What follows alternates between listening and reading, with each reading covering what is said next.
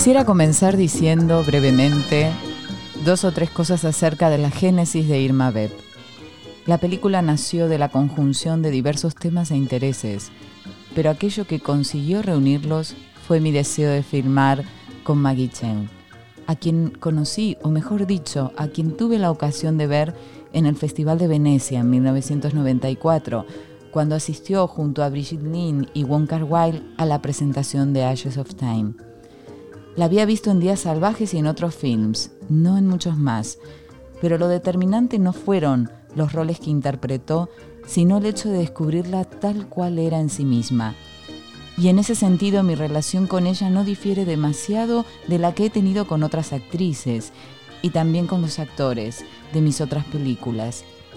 Lo importante es el encuentro, la confrontación con una individualidad que encierra un enigma, que posee un enorme caudal de seducción y que detenta la suficiente riqueza como para imponer la evidencia de un camino a recorrer juntos. Evidencia que requiere, por cierto, de cierta intuición respecto de las afinidades íntimas. ¿Es que acaso fue eso lo que sentí de inmediato la primera vez que vi a Maggie? No sería del todo exacto decirlo así.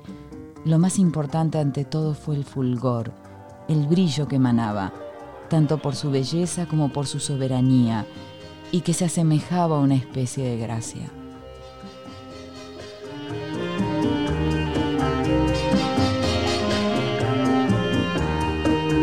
Aquí comienza El Eclipse, un programa dedicado a la aventura del cinematógrafo.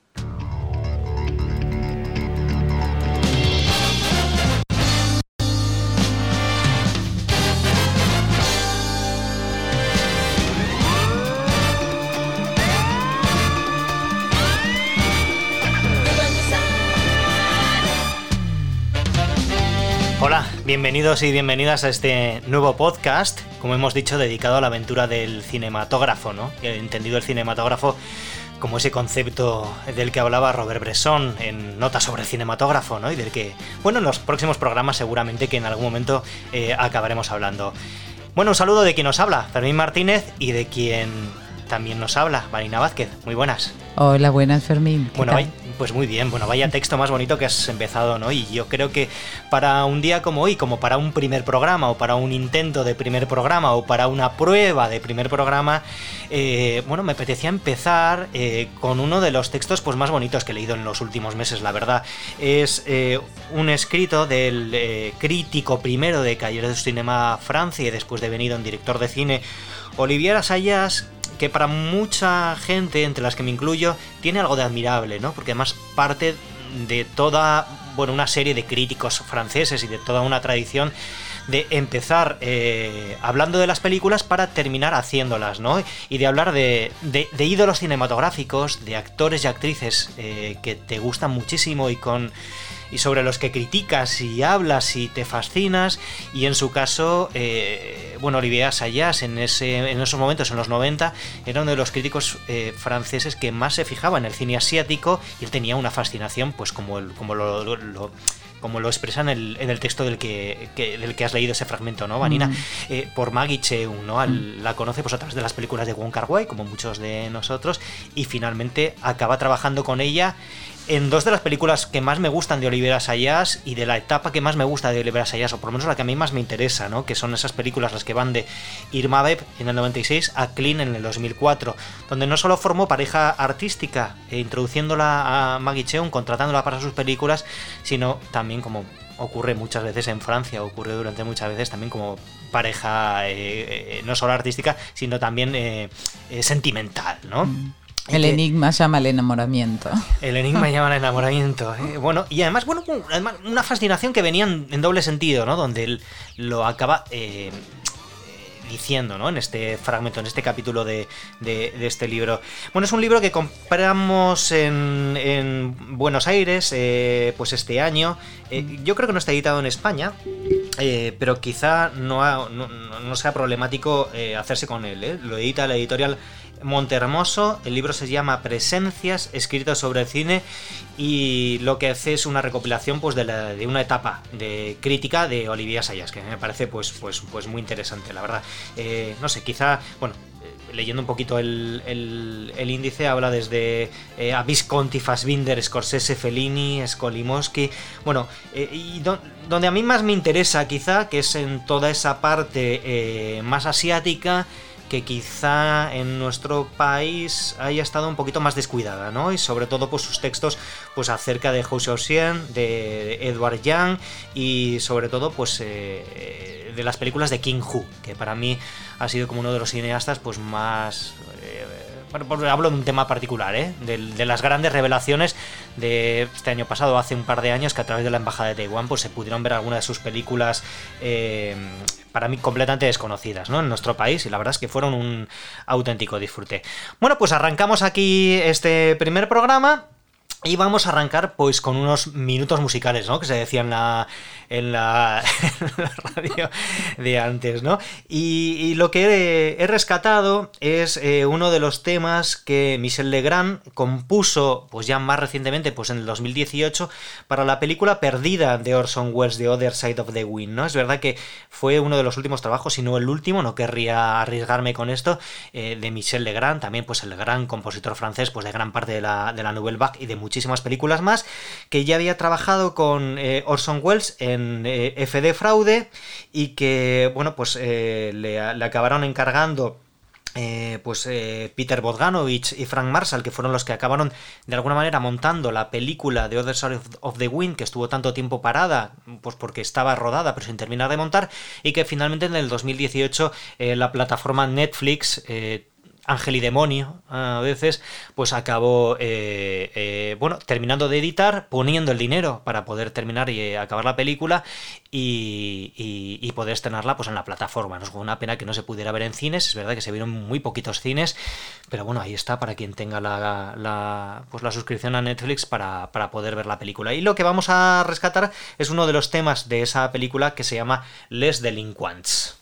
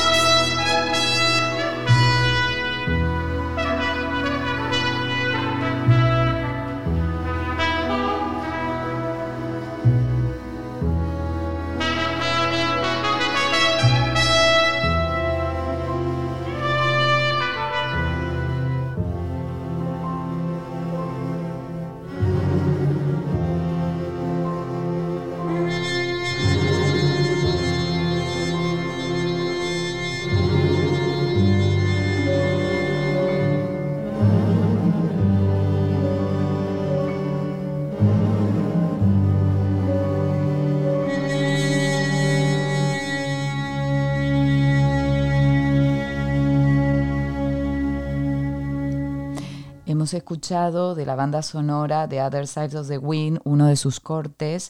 Eh, recordamos que es una de las, es la última película de Orson Welles.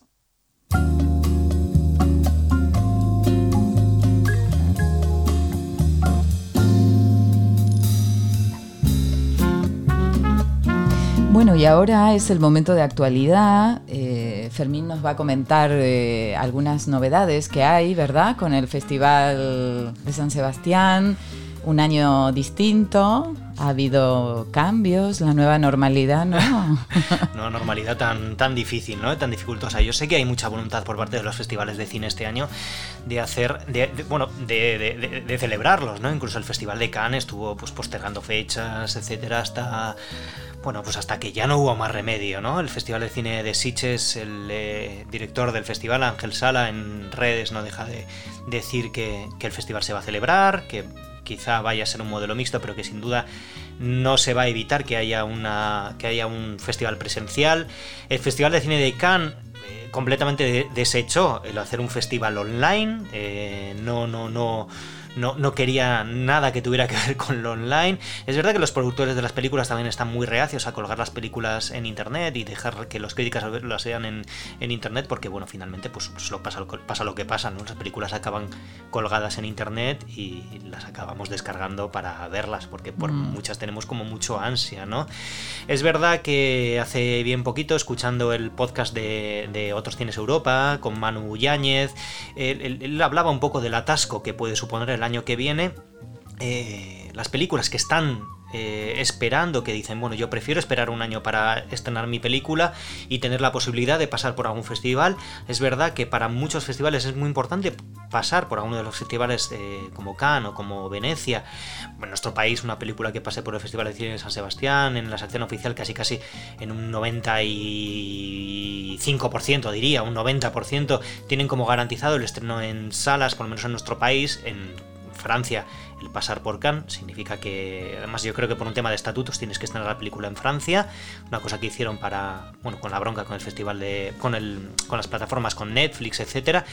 Y bueno, es un año raro donde las noticias... Eh, van con cuentagotas. San Sebastián está garantizando que va a hacer un, año presencial. Es verdad que, sería una idea interesante para ellos el, centrarse este año quizá un poquito más en el cine español, pero claro, yo entiendo que para eso hace falta que haya buenas películas españolas, ¿no? Que es un poco lo que le está pasando a la cartelera ante la ausencia de, películas eh, norteamericanas que de alguna manera durante todo el año se acaban llevando toda la cartelera y que pues la gran parte del pastel con esas políticas además de, vender las películas en packs y obligarte si quieres una de las, no sé, este año, si quieres estrenar Tenet, supongo que te tendrás que llevarte en un pack unas cuantas películas que igual no te apetecería tanto estrenar si fueras un cine, pero que no te queda otro remedio, ¿no?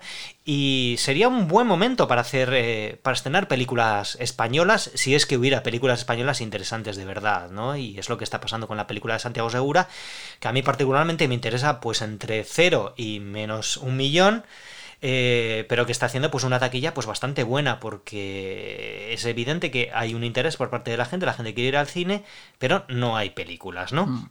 Entonces esta semana es verdad que teníamos noticias del Festival de Cine de San Sebastián, eh, donde se va a intentar potenciar un poco el cine español. Eh, desde mi punto de vista, bueno, de momento lo que han estrenado hasta ahora, o sea, lo que han anunciado hasta ahora, a mí me, me, sabe bastante poco. Parece, me ha parecido un poco decepcionante.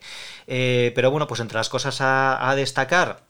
Ya iremos hablando ¿eh? en posteriores programas de todo lo que se vaya estrenando e intentaremos hablar con, mm, con gente que suele acudir regularmente al Festival de Cine de San Sebastián un poco más de lo que hacemos nosotros, que siempre, siempre todos los años nos escapamos a, ver alguna, película. Alguna cae.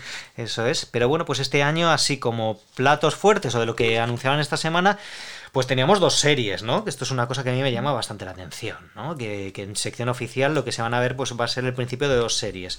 Dos series que en un principio pues para mí no tienen, no tienen como mucha emoción, ¿no? Por un parte tenemos la película, la serie de Rodrigo Sorogoyen, que es verdad que en los últimos años pues para, para para dirigir thrillers, pues, pues, pues ha sido bastante interesante. Y estrena pues la serie Antidisturbios, ¿no? una serie que ha hecho Rodrigo Sorogoyen para Movistar.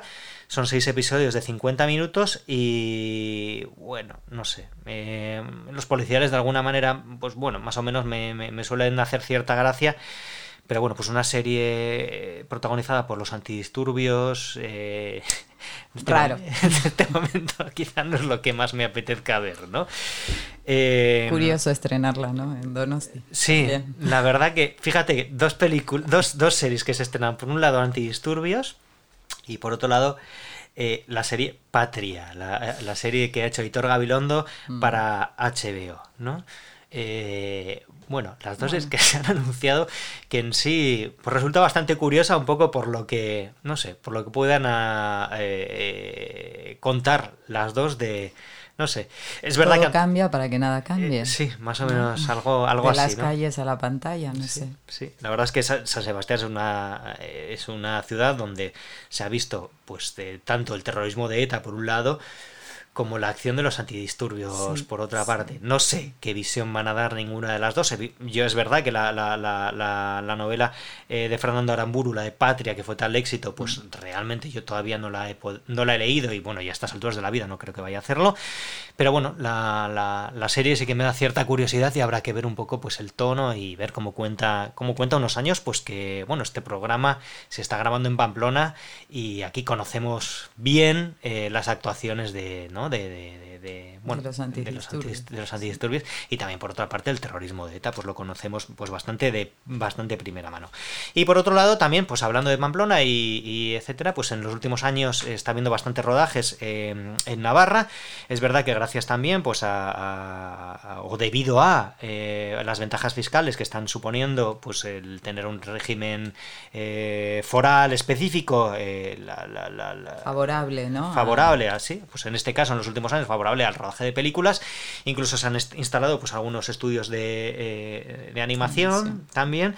Y bueno, pues una de las películas que se ha rodado en los últimos meses en Navarra que es eh, Aquelarre, la película de Pablo Agüero, el director argentino, que ha rodado pues una, una, una película basada pues en, en ese libro que, que, tienes por ahí, el eh, Pierre Lancret, el Tratados de, de Brujería, ah, etcétera, ¿no? Sí, sí.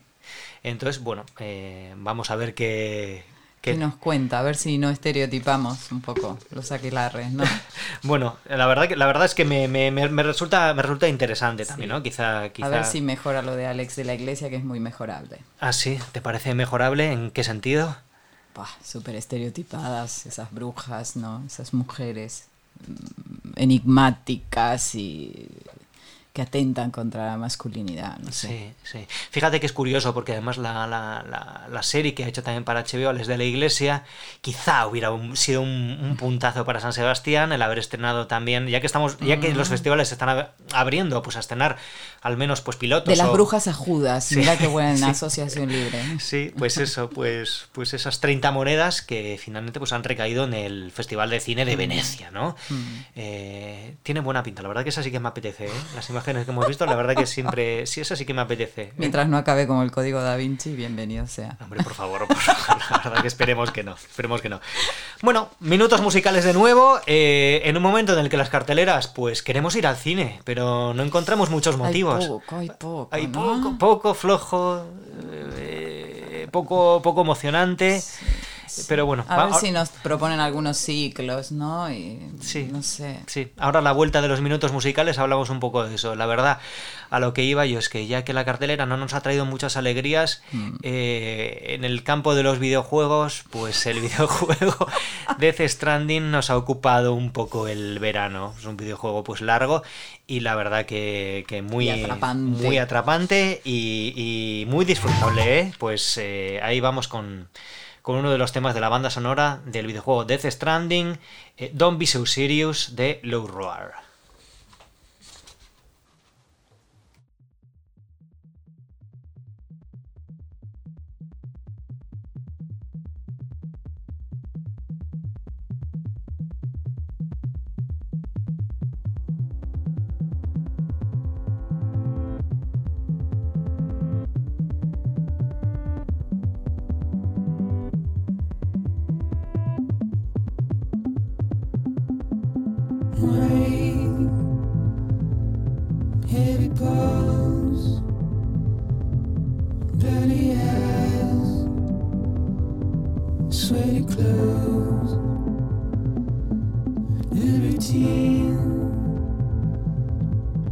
bit of.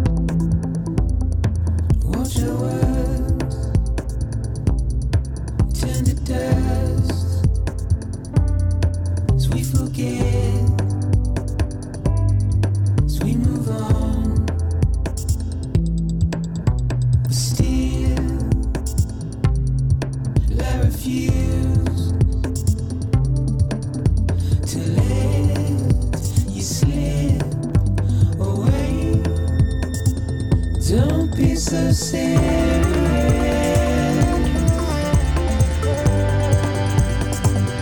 Don't be so serious.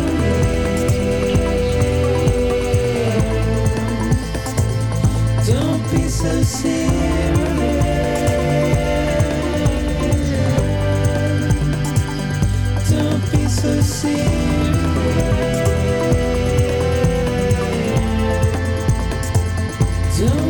so serious.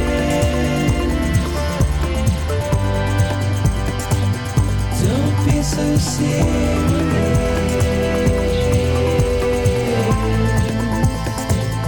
Don't be so serious.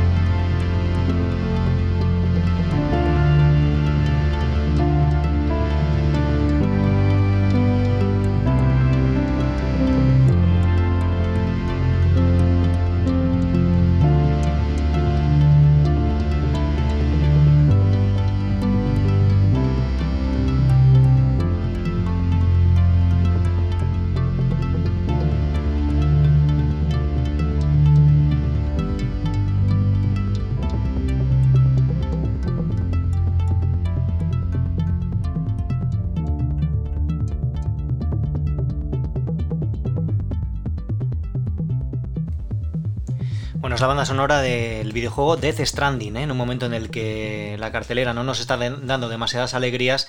La verdad es que el videojuego Death Stranding nos ha hecho disfrutar muchísimo este verano, por lo menos nos ha tenido, nos ha tenido bastante entretenidos con el audiovisual.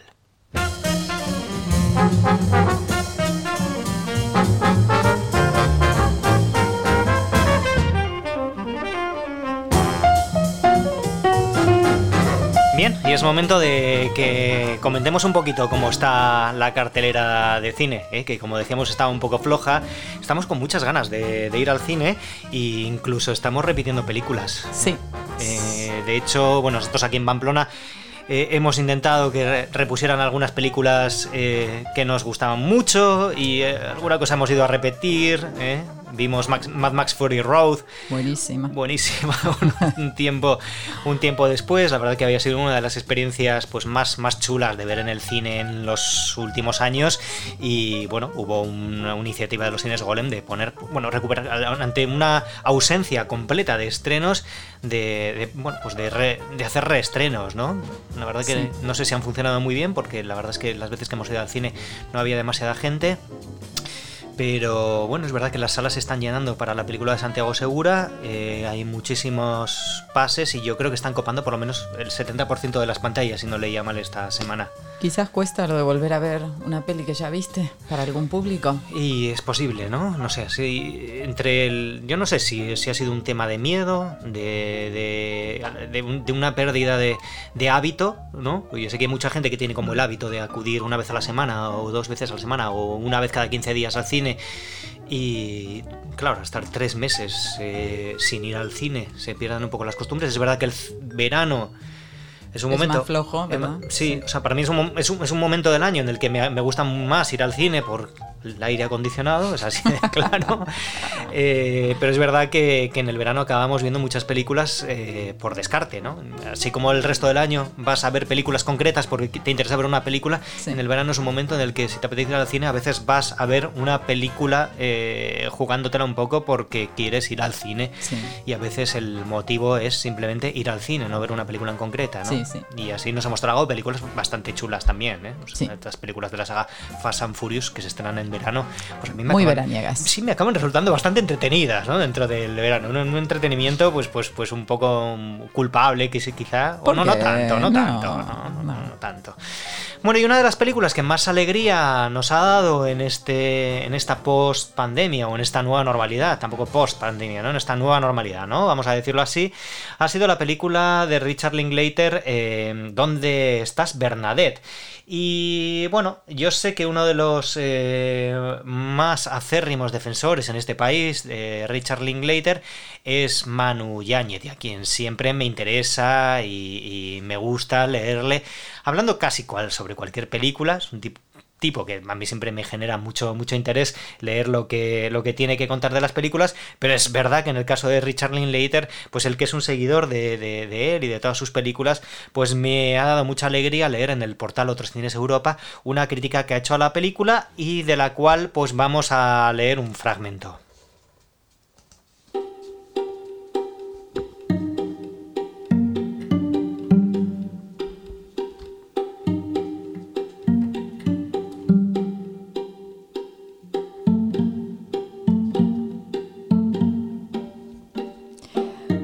Uno de los grandes cineastas realistas de las últimas décadas, Richard Linklater, ha hecho del estudio fílmico del transcurso del tiempo, siempre presente pero sin urgencias, el motivo central de una filmografía distendida y afable, engalanada por películas poderosamente cronológicas como Boyhood o la trilogía de Jesse y Celine. Sin embargo, en paralelo a su carácter desdramatizado, la obra del director tejano hace bandera de un talante eminentemente subversivo, afianzado en la aguerrida resistencia del adormecimiento intelectual y el alelamiento espiritual promulgado por la sociedad de consumo. En este sentido, no resulta descabellado ver a la protagonista de Donde estás Bernadette, la indolente mujer florero de un pez gordo de Silicon Valley, asfixiada por la banalidad de la vida en la suburbia yankee, como el eslabón más indefenso de la prolongada impugnación de Linklater al American Way of Life, de hecho. Cabría considerar a Bernadette Fox como la prima hermana de los enajenados yonkis de Aescanner Dudley. Aunque no cabe duda de que Linklater ve con mejores ojos el consumo recreativo de la alucinógena sustancia D imaginada por Philip K. que el abuso de ansiolíticos que condena a su nueva antiheroína al aturdimiento y a la resignación. Protegida por unas desmesuradas gafas de sol y unos aires de suficiencia malcarada, Bernadette aparece en escena como un histrión de la neurosis moderna, plenamente consciente de su decadencia, víctima de un mundo donde el capital persigue con ánimo vampirizador cualquier impulso creativo, ofuscada por el trivial circo de competitividad y sed de reconocimiento que se ha apoderado del mundo contemporáneo. De no ser por las sutiles bocanadas de humanidad que Kate Blanchett inyecta a Bernadette, estaríamos ante la caricatura de una mujer desesperada. Bueno, esas son las palabras de Manu Yáñez para el portal eh, Otros Cines Europa, quizá una de las webs de cine, o por lo menos del cine que nos interesa, pues más interesantes, ¿no? Y que más, que más seguimos, ¿no? Eh, continuamente. Bueno, un poco como por sorpresa, ¿no? Se estrenaba esta, esta película donde estás Bernadette, que es una película del año pasado y que, bueno, las películas de Richard Linklater más o menos se acaban estrenando casi todas en el cine, eh, pero bueno, es verdad que, que, tampoco somos tantos el grupo de gente que estamos esperando esa nueva película para ir, ¿no? Independientemente del tema del tema que trate. En este caso, la verdad que la película tiene muchas de las cosas que nos interesan de, Richard Linklater.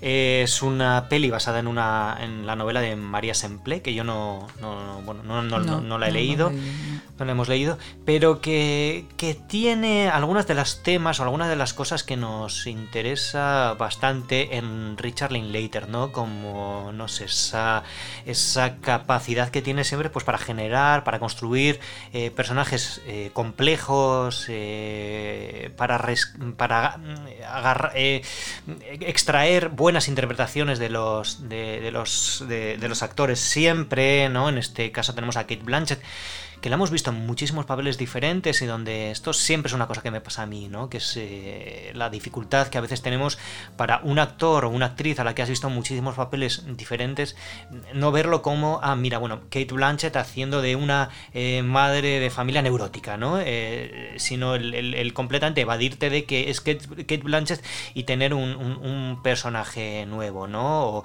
yo que sé, el caso de la vecina, ¿no? Que la, que la interpreta Kristen Wiig, a quien mm. normalmente la siempre la vemos en papeles de, comedia y en este caso aunque es verdad que, es, que, tiene ciertos tics eh, que, son muy característicos de ella en el papel de, la, de, esta, de esta vecina, la verdad es que también pues, le arranca una, interpretación pues, bastante, bastante chula, ¿no? O, Lawrence Fishburne también, que no sé, eh, que, lo hemos visto, no sé, a veces es, difícil... de no acordarte de él en otras películas, ¿no? Y en este caso como una especie de... aparece como un mentor, ¿no? De esta, de esta arquitecta, ¿no? Y una película también, una de las cosas que, a mí como me interesa también siempre muchísimo, ¿no? Y que, y que, que me recuerda que me trae a películas como Columbus, ¿no? Donde lo arquitectónico, eh, la película de Cogonada, donde lo arquitectónico es casi un personaje más de la película y que me gusta muchísimo. Es verdad que Columbus es una película que me gusta mucho más, ¿eh? Eh, que donde estás Bernadette. Pero, pero esa parte de, la arquitectura me resulta muy, muy, muy, muy interesante en la, en la película y, me interesa mucho cómo Linklater la, la cierra en los créditos finales con la construcción de esta estación polar, eh, sí, a mí me parece interesante la imagen de la casa. Ella no logra hacerse con esta casa, ¿no? No sé, a, mí me parece compleja la, propuesta que hace de, estos personajes femeninos, de estas mujeres, donde ella que ha, sabido en la vida pública hacer, hacerse con, hacer una casa mítica en la historia de la arquitectura, no logra hacerse con su propia casa, ni con un... Es una casa que la aplasta, y la aplasta también. Por eso no sé si son los ansiolíticos o la maternidad lo que la ha aplastado a esta mujer, ¿no? Y, y cómo logra eh, que ella mm, conecte, sea una madre en ese sentido, una madre muy, muy dadora de vida, pero a la vez donde se ha quedado sin su propia vida. Y, esta casa que le salen raíces y le salen plantas, y ella deja que esas plantas salgan de debajo de las alfombras y demás, me parece una buena metáfora de su estado mental, de su estado mental como creadora, ¿no? Y donde no, no hay lugar para la creación luego de esta maternidad, ¿no? Que, que, le cuesta tanto. Y la vecina como contrapartida, ¿no? Ese modelo un poco de, de ángel del hogar que se le viene el barro encima, me parece, donde ellas consiguen encontrar algo común y poder ayudarse en el momento crítico, ¿no? Me parece que ahí logra retratar muy bien la complejidad de las relaciones, ¿no? Que pueden y lo, mujeres. Claro, y lo familiar, por ejemplo, que, que, tendríamos. A mí me parece que retrata bien siempre también lo que es una, una crisis de, de, pareja, no sé de dónde parte, ¿no? Todo esto, pero eh, por ejemplo, también teníamos un personaje eh, femenino pues muy interesante, ¿no? Y, bueno, y masculino también. Y, y bueno, y, el, y, el, y, el, y, los protagonistas, ¿no? El chaval, el adolescente de en la película Boyhood, ¿no? Mm donde, donde tenemos el, el crecimiento a lo largo de, de, de, unos cuantos años de, un chaval, pero por otra parte también cómo, cómo, la cómo, cómo se fundamenta la relación entre estos chavales, el padre medio ausente, ¿no? que aparece cada pues bueno, pues en, en, periodos, en periodos cortos, ¿no? Y esa madre también que de alguna manera no, no consigue, eh, no, no, consigue encontrar eh, una pareja eh, que, mm, que, que, no sé, que, que, se comporte de una manera adecuada con ella, ¿no? No sé. Sí, sí. Yo creo que está, donde está Bernadette tiene como muchos niveles, ¿no?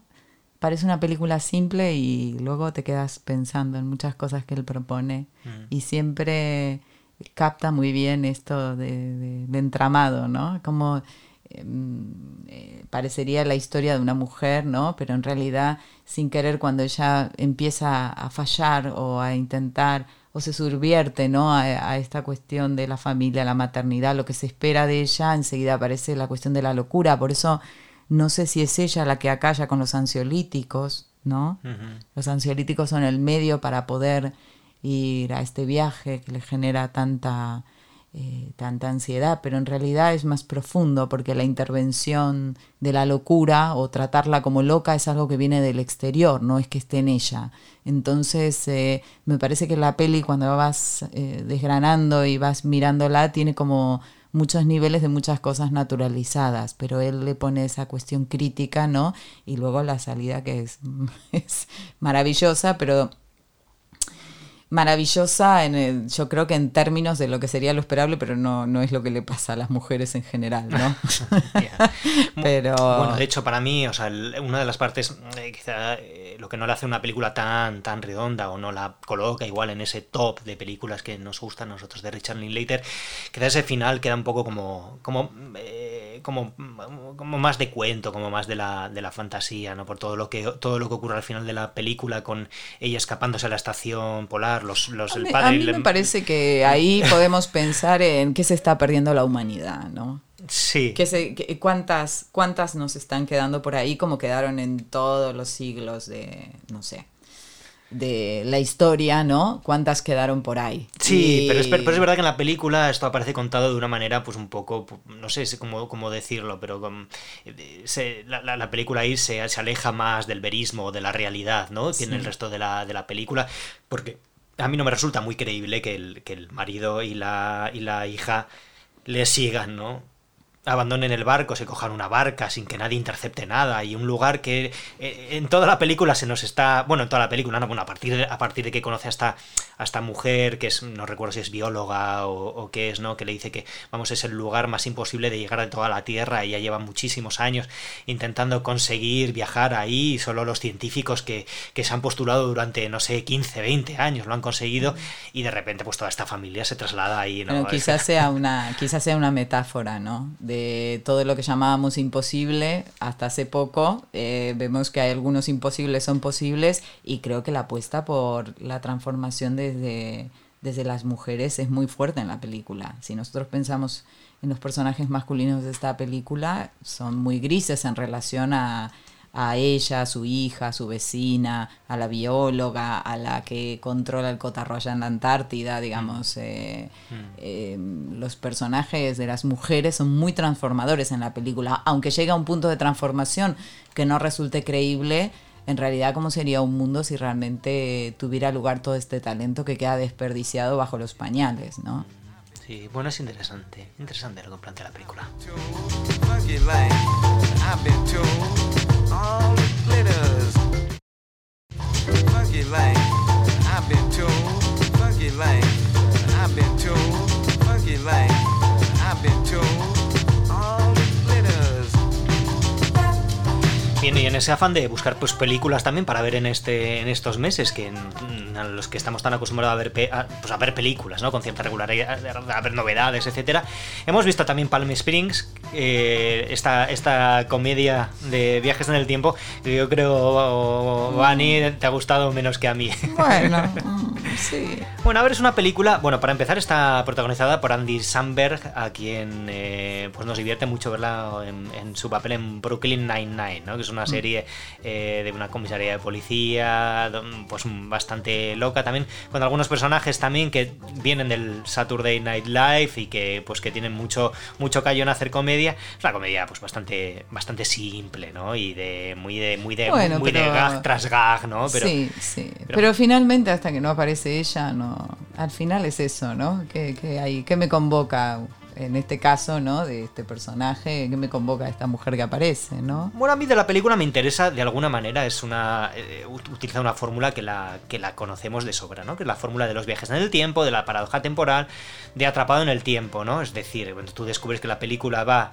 de un día que se repite tras otro, que, además es el día de la de la de la bueno pues de una boda no donde donde tenemos este personaje que arranca la película eh, donde vemos que tiene un problema pues con su con su pareja con la que está en la boda y enseguida pues se le ve enseguida el truco se le ve no es decir que es un día que se repite eh, continuamente.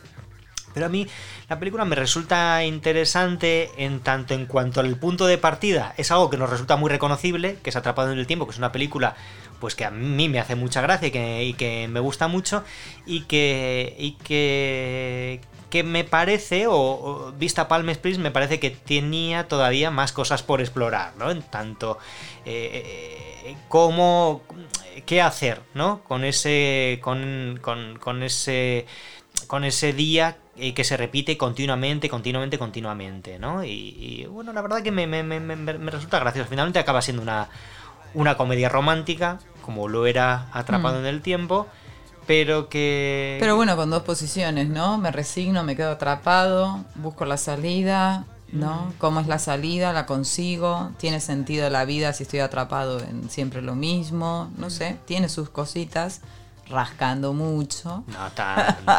rascando mucho, pero, pero bueno, eh, no sé, es... Eh, Yo creo que tiene algo como del cine de los 90, de este cine que tanto nos mm. gustaba ver en los 90. Eh, hay un personaje que es eh, J.K. Simons también, que es un personaje que también ha quedado atrapado, en la película lo cuenta, ha quedado atrapado en ese eterno bucle de día y que, hace un personaje que a mí me recuerda un poco también al personaje que aparecía en Ghost, ¿no? Como que era ese, ese fíjate qué referente, ¿eh? que era ese, ese fantasma que quedaba atrapado también, ¿no? Como una especie de mm. limbo, ¿no? Atrapado entre el mundo de los vivos y de los muertos y que viene pues a viene pues a putear al protagonista, ¿no? A la mm. protagonista o lo que o lo que sea, ¿no? También y queda momentos, algunos momentos pues bastante divertidos y que finalmente es un hombre que queda eh, en una posición eh, que está un tanto conservadora, ¿no? En cuanto él no le importa disfrutar de su familia. Yo creo que aún en la repetición cada personaje puede elegir y eso es lo más interesante, mm. me parece, pero cada quien elige ahí lo que puede y como puede, ¿no? Pero bueno, haciendo generosa con la película, quizás eso sea lo interesante y la no resignación en ella, quizás. Sí, bueno, es una película de la que se ha hablado bastante en redes en estas últimas semanas. ¿Ah, sí? Sí, una película que, que si bien. Sí, bueno, la verdad que se dice. Se dice poco en realidad, ¿no? Es una película que yo creo que lo que ha hecho es eh, que mucha gente de alguna manera la disfrute, pero es verdad que sometida a un análisis crítico queda, queda un poco reducida, ¿no? O sea, yo creo que eh, forma parte más de las películas que uno disfruta y que no sé si... Bueno, yo no, he encontrado textos que rasquen demasiado más allá del, poder disfrutar de la, de, la, de la película. Y sí que es verdad que es una película pues, muy representativa de lo que está siendo este verano. Pues una película que había gustado muchísimo del Festival de Cine de Sundance, había tenido una respuesta de público pues bastante bastante positiva y había habido pues una pequeña pugna por los derechos de, la película para poder estrenarse, ¿no? Y finalmente pues ha sido una plataforma online mm. que fue Hulu la que la que la que bueno, pues puso el dinero encima de la mesa para llevarse una película que en un principio pues era simplemente pues una una comedia romántica más que, que, había funcionado, ¿no? Y que bueno, pues es un género en sí mismo, ¿no? Y que tiene muchos adeptos, ¿no? No sé, nosotros mm, vemos muchas comedias románticas que a priori no tienen mucho más eh, interés que el de, el de entretenerse un rato, disfrutar un, un, rato, ¿no? Pero estaba esta otra de esta actriz rubia que también estaba atrapada, ¿no? La de... Mm, ay, no me voy a acordar. Eh, eh, en la, sí, eh, no es romántico. Eso, sí, Melissa McCarthy. Ah, esa también, ¿no? Tenía un enredo. Sí, esta es una película que, que, estaba en Netflix. Yo creo que es ah. una película original de Netflix. Y que era una película que era bastante mala, bastante, mala. Bastante mala. pero, pero tenía, tenía una cosa que era a mí me resultaba bastante interesante o bastante divertida. Ah, que era, como vivir en una comedia romántica, ¿no? Y había flores y le aparecía la comedia musical por todos lados y todo. donde, donde uno no lo esperaba. Le decían que era maravillosa todo el tiempo, sí, es verdad. Sí, una, una, una, crítica, no, no, ácida, sino una crítica, pues de alguna manera riéndose de sí misma de las comedias románticas, porque al final era una película que acababa siendo una película romántica en sí misma, ¿no? Pero es verdad que era una película bastante bastante visible, ¿no? Bastante interesante en ese, en ese punto, ¿no? Una película a mí me resultó bastante, bastante, bastante divertida. Los gags eran flojos de esa película. Sí, Los era, gags no funcionaban. Una idea, era una idea bastante buena o una idea bastante original y quizá no muy bien aplicada, pero bueno, pues una mm. película con Melissa McCarthy, pues siempre apetece ver, ¿no? De alguna manera. Y así que, bueno, la película, la, finalmente, esta película Palm Springs la compró Hulu. Recordemos que en nuestro país no se no está disponible en la plataforma, aunque muchas películas de Hulu se están, o, productos originales de Hulu, como eh, El, cuento de la, criada, se están viendo por HBO.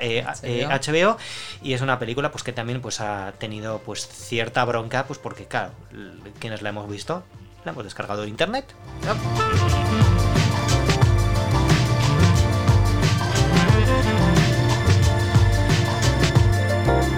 Y dentro de esas películas que el cine rescataba, pues estaba eh, Under the Skin, ¿no? La película de la película de Jonathan Glazer. Eh, Ideal para la pandemia. Sí, bueno, en realidad vamos a terminar con un par de películas que son como, de, bueno, una película y una serie como son muy, muy, muy, pandémicas, ¿no? Sí, la verdad es que eh, eh, es verdad que es una película interesante. Eh, a mí Jonathan Glazer me parece un, director bastante interesante, quizá de las tres pelis que he visto que es que bueno que ha hecho él, ¿no? Más allá de todos sus videoclips, anuncios para televisión, etcétera, que eran Sexy Beast y Birth, que a mí es una película que siempre me gusta reivindicar porque me parece que pasó como demasiado desapercibida para lo las cosas interesantes que, apuntaba es verdad que no acaba de ser de todo redonda y que Under the Skin igual sí es una película más redonda. Mm. Eh, para mí quizá eh, yo tenía más empatía con la, con la, con la otra película. Pero bueno, es verdad que es una película pues eh, interesante. Es una película del año 2013.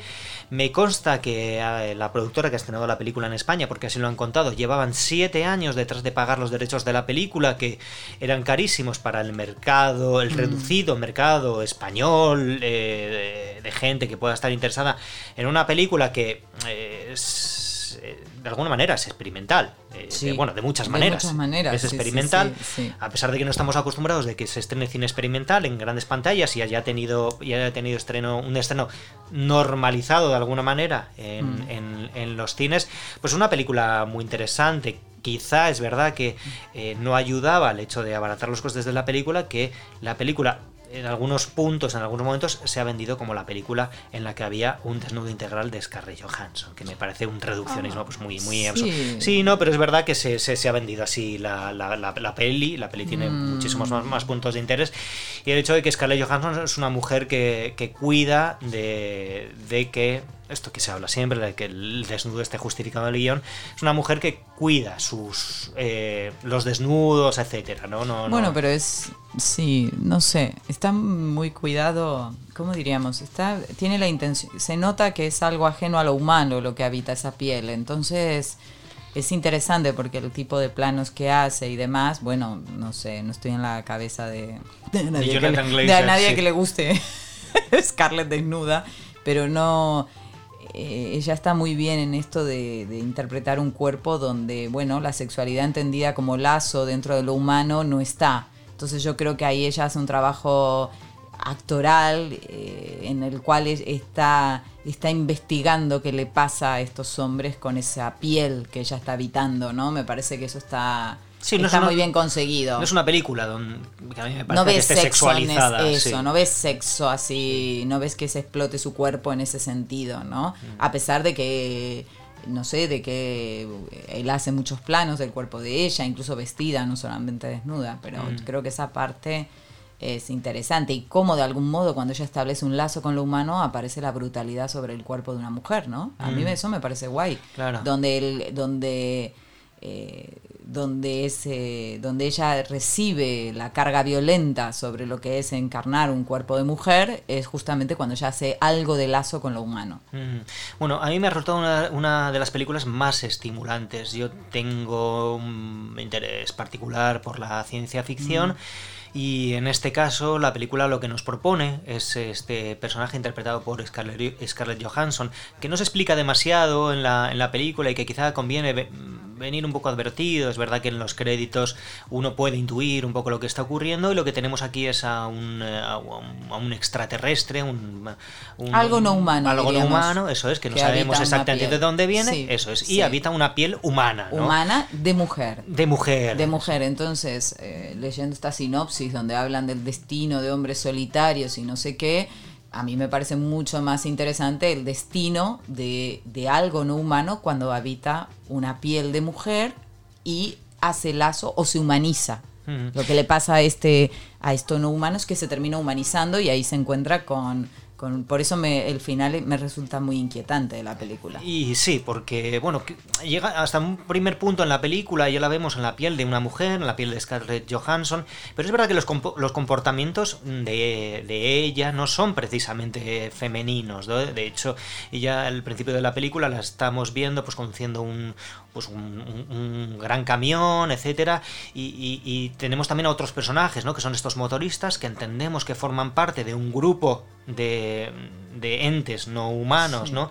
que le acompañan y que de alguna manera cuando ella se desconecta o quiere tomar una vida o, experimentar una vida humana, eh, ella la persiguen y bueno, ella y hay una antecesora que también ha tenido un destino que te, cuenta que va a pasar. Es verdad, al principio de la película la, la, la, la, recogen de una cuneta, ¿no? Hay una antecesora que ha tenido también una... Y que termina con un, con un, un final pues eh, muy violento, ¿no? Con, con, este personaje que la... Muy, muy violento, muy humano, mm. muy de situaciones que se viven, mm. ¿no? Entonces... Y, se viven cercanos. Y un final muy femenino, de alguna manera. Un final muy destinado a alguien que lleva la piel de una mujer. Hace pocos días un hombre roció con ácido a una mujer en, España. Digo, no, no mm. estamos hablando de nada que ocurra solamente en otras latitudes del planeta. Sí, porque quizá esa cosa del quemar, el, rociar de gasolina y de quemar nos, nos haría un poco ajeno a países más. No, pero... no, no, pero no mm. hay que irse tan lejos. Entonces, a mí en eso es lo que me resultó interesante. Luego, no sé, eh, es muy, claro, muy opresiva, muy violenta la película. Sí, bueno, es una película muy de las muy de lo también. Tiene la banda sonora de Mika Levy, que es, hay, un, hay un leitmotiv como muy, muy repetitivo cuando ella las, las trae a esos lugares, ¿no? Ella trae a sus a sus víctimas, ¿no? Por así decirlo, a esos lugares donde, donde acaban, bueno, la verdad que no sabría cómo interpretarlo, ¿no? Comidas o no sé cómo decirlo, bueno, atrapadas, ¿no? No, sabemos exactamente cuál es el destino, yo no sé cuál es el destino de todos esos cuerpos humanos, ¿no? Que, que, que, ella va recolectando, ¿no? Hasta que hace un, hasta que hace un cambio, ¿no? Y un, y un, y un exilio, ¿no? Eh, sí, a través del, de este personaje que sale de la norma, este personaje que está en el margen, ¿no? Sí, este, eh, recordamos este hombre con la cara desfigurada. Claro. que por cierto, por cierto, está ayer nos enterábamos de que, de que es, un, es una persona real, que tiene, que tiene, esas tiene, facciones, tiene esas facciones, tiene, tiene un problema de em, eh, físico mm. eh, y, bueno, es actor, o sea, ha hecho dos o tres cosas, pero claro, aquí en esta película. Y a partir de eso parecería que ella puede ver que tiene cabida en lo humano. Algo del contacto de, o de estar con este personaje es el, lo que le Ahí hay un cambio, ¿no? Lo que le hace clic, sí, sí, sí. Ese contacto de la piel cuando se tocan, bueno, Mm. Entiendo yo, no sé. Sí. Que es algo de lo que la conmueve. Y bueno, luego uno pues puede quedar atrapado por también pues por la por las imágenes que son ciertamente hipnóticas y por la música también que acompaña a, las imágenes de la película. y por ella. Y por ella, claro. Scarlett Johansson está muy bien en la peli. Está muy bien. Está muy bien. Sí.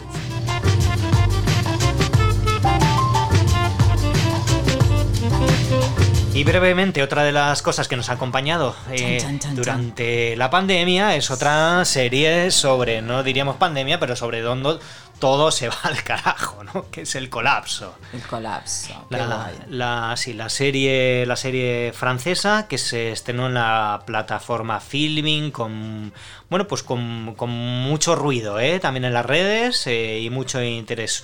Una serie que está contada en... Son capítulos pues, muy breves, la verdad, que son capítulos de 20 minutos, son como 8 mm. capítulos, eh, rodados cada capítulo en plano secuencia eh, y que, bueno, pues en total, la verdad que nosotros, mucha gente se la ha visto en una atacada, porque finalmente pues, son, 160 minutos una aproximadamente, y una cosa, una serie que, que, cuenta, nos cuenta un poco el debacle de la humanidad tal y como la mm. conocemos pues en ocho capítulos diferentes.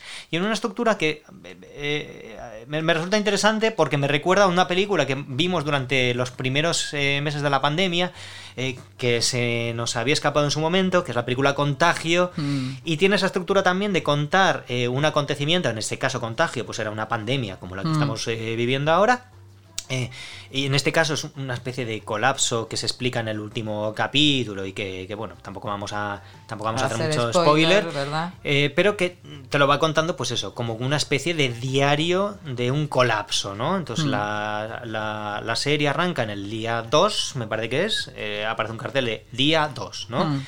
Y a partir de ahí, los siguientes eh, cinco capítulos, pues vamos a ver eh, saltos en el tiempo, ¿no? el, día 5, el día 23, ¿no? Mm. Eh, etcétera. Y vamos a ver, no recuerdo la, la temporalidad exactamente entre el primer capítulo y el, y el, y el penúltimo capítulo, ¿no? En el último capítulo, que igual, que igual que hacían en Contagio, donde te contaban el día cero, en esta serie, el último capítulo, te van a contar el día menos dos, ¿no? Antes de, mm. que, de que comience la pandemia. O menos uno menos dos, no recuerdo. sí, unos días antes. Unos días antes, eso, Cuenta que un poco. ¿Cómo, se llega? Eso, el, contexto, de cómo se llega, ¿no? Y. Mm interesante porque, bueno, una crítica al individualismo, a, bueno, y a cosas que se han visto también en los comportamientos sociales durante la pandemia y al negacionismo que ahora está tan en, tan presente en algunos sectores de la sociedad y, mm. bueno, no sí, sé. Que lo veíamos también, en, lo veíamos también en Contagio, ¿no? En el personaje de Jude Law, este, este personaje negacionista que nos recuerda a algunos que, que, vemos a, que vemos en la actualidad, ¿no? Sí, sí, sí. Y una película que no, no, sigue, no sigue exactamente a los mismos personajes desde el primer capítulo hasta el último, es decir, tenemos son como secuencias aisladas. El, además, el, eh, cada, cada capítulo, eh, en el título del capítulo, te indica dónde transcurre la. Sí, lo sitúa. Lo sitúa, eso, eh, lo sitúa temporalmente por un lado y también lo sitúa físicamente, ¿no? Pero sí, sí los personajes evolucionan, van y vienen. Pero es verdad, eso es. Y, en, eso, Vani, tú has sido eh, mi faro para indicarme eh, algo que tenías muy entrenado con Kieslowski, me parece, de identificar esos personajes, cómo vuelven a, cómo vuelven a, cómo vuelven a aparecer, ¿no? Incluso eh, alguno que solo vemos por la pantalla del móvil quién es y vemos aparecerla luego, ¿no? Es, es interesante, ¿no? Como te la presentan en el segundo capítulo y en la pantalla del móvil, ¿no? Y luego vas a ver qué aparece. Así al final. te estás refiriendo a la, a la, a la protagonista del, del, capítulo de la isla, ¿no? Eso, la isla. qué buen capítulo. Para mí, yo creo, yo creo, que es el mejor capítulo de toda la, de toda la serie. Sí, sí, sí, Bueno, en realidad todos tienen lo suyo. Sí. Pero bueno, en un momento en el que no sé, se está reivindicando el plano secuencia por per, per, se, por sí mismo. Quiero decir, al final el chiste de la película 1917 el mayor punto de, interés que se le acababa encontrando quizá fuera el que fuera una película rodada en un vamos a claramente un falso plano secuencia quizá aquí eh, sospecho que en el por ejemplo, el capítulo de la isla, sospecho que hay también algunos cortes, hay algunos planos. Bueno, hay, hay, ordenador, hay, hay, efectos digitales, etcétera, ¿no? Pero, Pero bueno, parecería que acompaña bien al dramatismo, ¿no? Sí, a mí me parece que en, esta película está bien justificado el hecho de que la de, que sea rodado pues todo en, en plano secuencia, ¿no? Y así con esto el colapso se convierte en una de las de las series que más hemos disfrutado en esta en esta pandemia, ¿no?